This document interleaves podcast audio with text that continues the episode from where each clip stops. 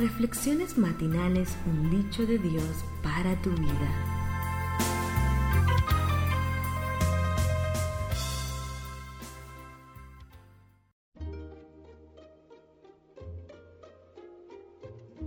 Gracias por estar en Hombres de Valor. Bienvenido. Quiero invitarte a que compartas con tus amigos, con tus compañeros de trabajo, con tus familiares y que tú te conviertas en un canal de bendición para ellos. Hoy traigo para ti la historia de Sansón.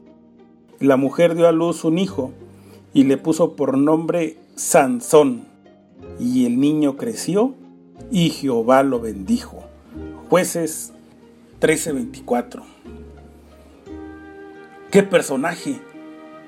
Dios lo elige, lo bendice y lo cuide desde antes de nacer. ¡Qué privilegio!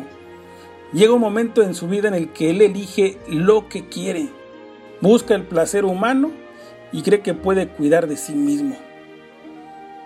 Tanta fuerza y tantos errores.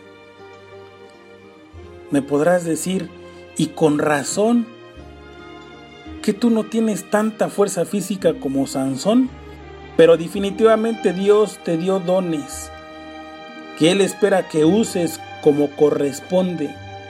Todos los dones que Dios te puede dar se hacen nada cuando te dejas dominar por un pecado. Da la sensación que Sansón disfrutaba cuando se colocaba en situaciones peligrosas. Él buscaba mujeres filisteas, las, va a visitar en sus propias ciudades y él se mete en terrenos de, del enemigo. Pero nada de esto le importaba. Él sabía que la fuerza que Dios le daba era enorme y confiando en ella se arriesgaba a estas aventuras. Pregunto, basándonos en cosas, ¿no arriesgamos en nuestros pecados?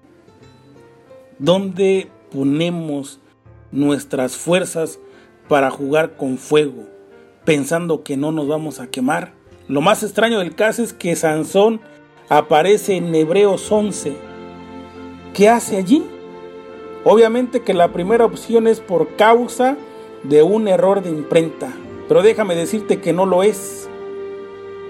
Entonces su nombre me muestra que Dios está desesperado por salvarme. La experiencia de Sansón está llena de errores. Errores como la de David, como la de Moisés, como la de tantos otros y como la de las historias que has escuchado en estos audios, Él no se quedó midiendo tu pasado, sino regalándote un inmenso futuro.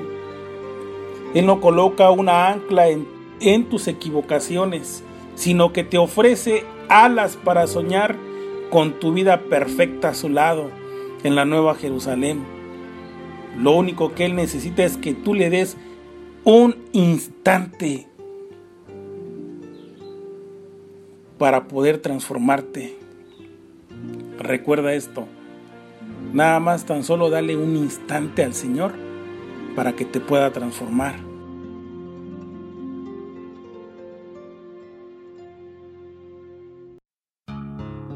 Reflexiones matinales Dios te bendiga.